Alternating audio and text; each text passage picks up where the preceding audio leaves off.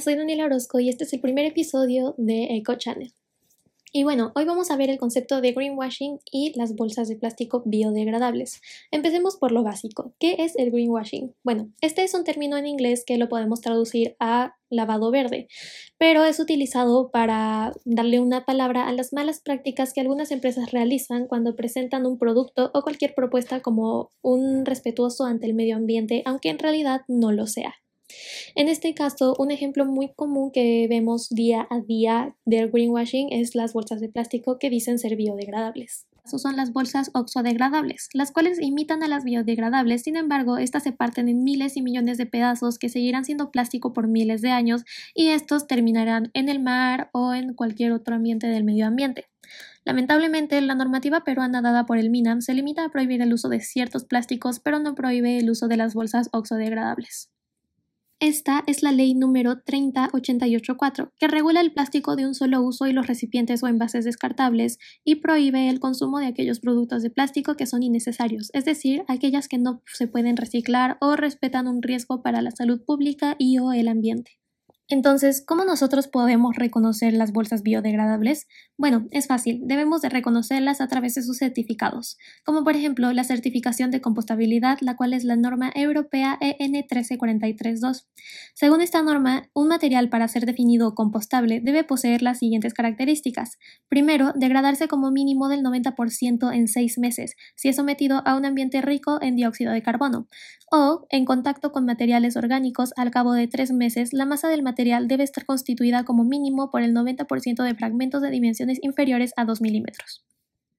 Después está la norma de USA, la cual es Plastic Free. La norma ASTM-D6400 define a un polímero biodegradable como un material que es capaz de descomponerse en dióxido de carbono, metano, agua, componentes inorgánicos y biomasas, como resultado de la acción de microorganismos. Después tenemos el BPI, que es el Instituto de Productos Biodegradables de Estados Unidos. Esta es una asociación que prueba y educa y promueve los productos compostables. Esta asociación se asegura que los productos cumplan la norma ASTM-D6400 y las especificaciones para ser compostable. Y por último tenemos a la marca Oak Compost Home, que se refiere a los productos que también compostan a temperaturas más bajas para que puedan ir al montón de composta en su jardín en casa, de ahí el título Home.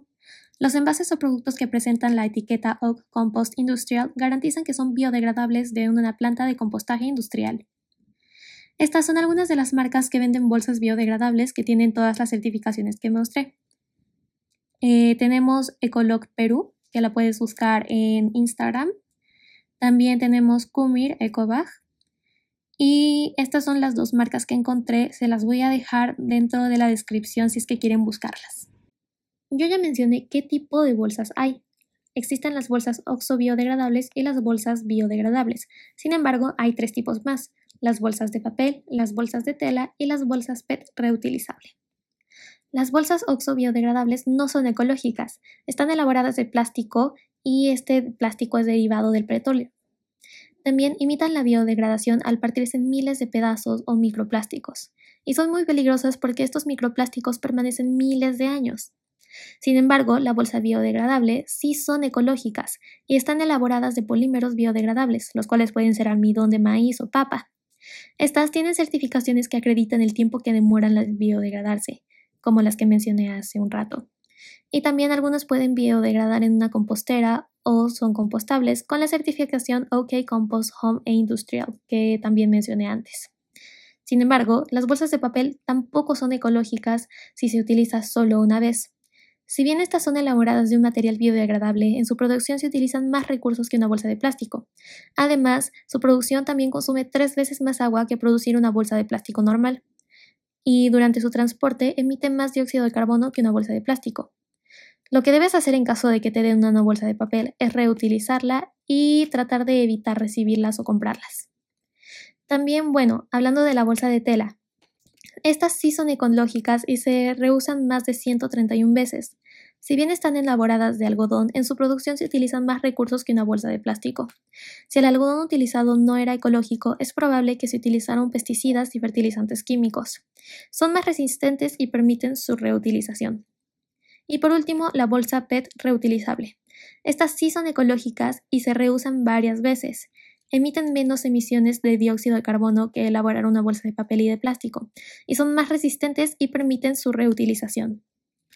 Y bueno, para finalizar, creo que todos nosotros en algún momento de nuestra vida hemos usado bolsas de plástico, pero estas que no son biodegradables. Entonces, ¿qué es lo que podemos hacer para ayudar al medio ambiente a pesar de haber usado bolsas de plástico? Bueno, existe un proceso que se llama el reciclaje de bolsas, que consiste que a través de la termofusión se puede dar un nuevo uso a las bolsas plásticas.